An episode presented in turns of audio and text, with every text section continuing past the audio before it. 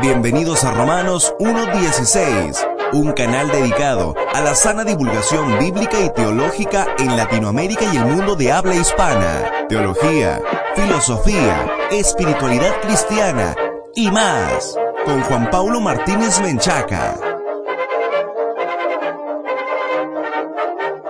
Bienvenidos patrocinadores y amigos a un nuevo programa de Romanos 1.16, el encuentro de divulgación bíblica y teológica para la gloria de Dios. Visítanos en www.jpaulomartinez.com y únete como patrocinador en www.patreon.com diagonal Martínez. Vas a acceder a un montón de recursos que te van a equipar mejor para enfrentar los desafíos que presenta la posmodernidad. El episodio del día de hoy se titula ¿Quién o qué es un falso maestro? La palabra de Dios es la verdad y lo opuesto a la verdad pues es la mentira o la falsedad. Un falso maestro es sencillamente alguien que no dice ni enseña la verdad. Ahora bien, ¿no hay acaso maestros verdaderos que por descuido han llegado a decir algo contrario a la verdad? ¿Conoce usted algún ministro, algún pastor, algún maestro que jamás se haya equivocado? Cierta ocasión, un famoso pastor de sana doctrina dijo que la sangre de Cristo no salvaba a nadie. Tuvo luego que salir a explicar que no dijo lo que muchos creían que había dicho. Este maestro no era desde luego falso, pero sí se había descuidado al hablar. Entonces es muy importante saber quién es un falso maestro, sobre todo hoy, que hay tantas acusaciones de creyentes contra otros creyentes diciéndose mutuamente falsos y mentirosos. Al parecer, para muchos, hoy todos son falsos maestros hasta que se demuestre lo contrario.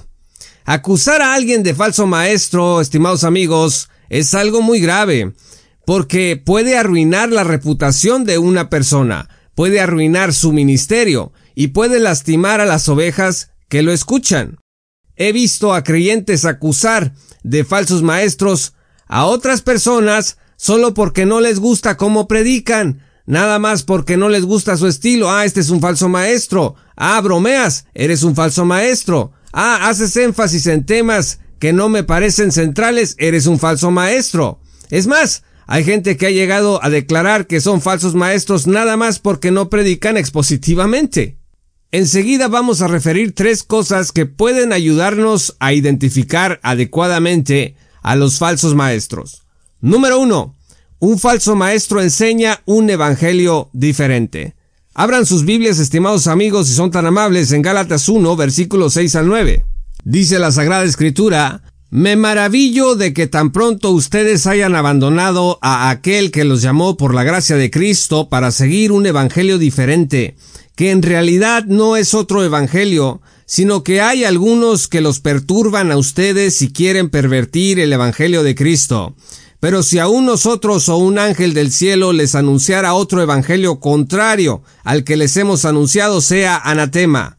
Como hemos dicho antes, también repito ahora, si alguien les anuncia un evangelio contrario al que recibieron, sea anatema. En Galacia había gente que quería preservar la ley de Moisés, y Pablo enseñaba un evangelio que era contrario a lo que los denominados judaizantes estaban enseñando allí.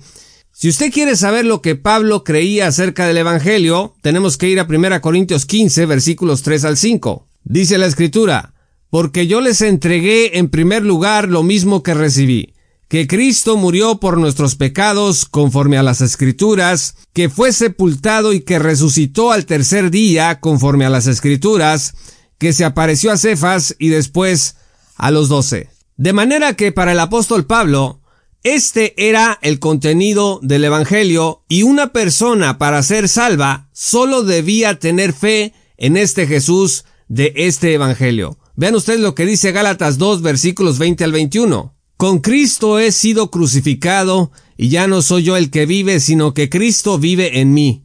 Y la vida que ahora vivo en la carne, la vivo por la fe en el Hijo de Dios, el cual me amó y se entregó a sí mismo por mí. No hago nula la gracia de Dios, porque si la justicia viene por medio de la ley, entonces Cristo murió en vano. Dice el apóstol Pablo que vive por la fe. La fe es el único requisito que en el Evangelio del apóstol Pablo se observa para recibir la salvación. De manera que enseñar un Evangelio diferente Es algo distinto que bromear, que no enseñar expositivamente, que usar una pantalla grande en la iglesia, etcétera, etcétera. Enseñar un evangelio diferente es añadir o quitar algo al mensaje bíblico de salvación. Número 2. Un falso maestro incurre en inmoralidad y esconde su inmoralidad. Vean ustedes lo que dice Jeremías 23, versículo 14. También entre los profetas de Jerusalén he visto algo horrible. Cometían adulterio y andaban en mentiras. Fortalecían las manos de los malhechores, sin convertirse ninguno de su maldad. Todos ellos son para mí como Sodoma, y sus habitantes como Gomorra. Estos falsos profetas denunciados por Jeremías eran sexualmente inmorales, pero además eran corruptos. Un maestro verdadero, estimados amigos, puede llegar a caer en estos pecados, pero no se ufanará de ellos ni los va a esconder, sino que se va a arrepentir y hará lo necesario delante de Dios. Un maestro falso, en cambio, va a aprovecharse de esta posición para seguir en su pecado. No importa que este maestro crea en el credo de los apóstoles, tampoco importa si cree en la inerrancia, si cree en la Trinidad o si define muy bien el Evangelio. Va a ser un falso maestro porque ante Dios y la Iglesia está engañando con una vida disoluta, una vida tramposa, se está enriqueciendo o está ganando influencia a costa de esconder su pecado o de justificar su pecado. Dense cuenta que esto amplía nuestra visión de lo que es un falso maestro, que generalmente lo asociamos con lo que se dice y no tanto con lo que se hace. Puede haber alguien que enseñe doctrina ortodoxa y que sin embargo sea un falso maestro en los términos en que el profeta Jeremías predicó su profecía. Número 3. Un falso maestro entrega mensajes en el nombre de Dios que no vienen de Dios. La manera más fácil de notar esto es contrastando lo que dicen con lo que dice la Biblia. Si lo que dicen no está apoyado debidamente en la Biblia, entonces debe de ser falso. Por ejemplo, en tiempos de Lutero el papado decía que el dinero sacaba las almas del purgatorio. Eso nunca jamás ha estado en la escritura. O actualmente están los que enseñan que uno puede decretar su propia vida, su propia realidad con la sola voz, o que el matrimonio no es lo que Dios dice que es el matrimonio, o que Cristo va a venir en tal fecha a raptar a su iglesia. En todos estos casos la Biblia es nuestra regla. Vean ustedes lo que dice Jeremías 14, versículo 14. Entonces el Señor me dijo, los profetas profetizan mentira en mi nombre, yo no los he enviado ni les he dado órdenes ni les he hablado. Ellos les están profetizando visiones falsas, adivinaciones, vanidades y engaños de sus propios corazones. No debemos oír a tales maestros porque hablan lo suyo y no hablan lo de Dios. En resumen, los falsos maestros predican un evangelio diferente, incurren en inmoralidad y esconden su inmoralidad y hablan en el nombre de Dios cosas que no están en las escrituras debidamente avaladas. Así que antes de acusar a otro de falso maestro, tenemos que analizar con mucho cuidado la situación. El hecho de que no te guste, de que no me guste un maestro, no significa que sea falso, que sea corrupto, inmoral y mentiroso. Puede ser que un maestro esté equivocado en algo, puede ser que haya sido descuidado al decir algo, Puede ser que no sea exactamente como tú quieres que sea, ni que enseñe exactamente lo que tú quieres que enseñe. Pero eso no lo hace falso. La falsedad se muestra a diario. Es un estilo de vida. No nada más lo ves tú. Por otro lado, saber quién es un falso maestro nos va a proteger del engaño. Por eso es imprescindible que conozcamos bien nuestras Biblias. Fíjense lo que dice el Salmo 119, 105. Lámpara es a mis pies tu palabra y luz para mi camino.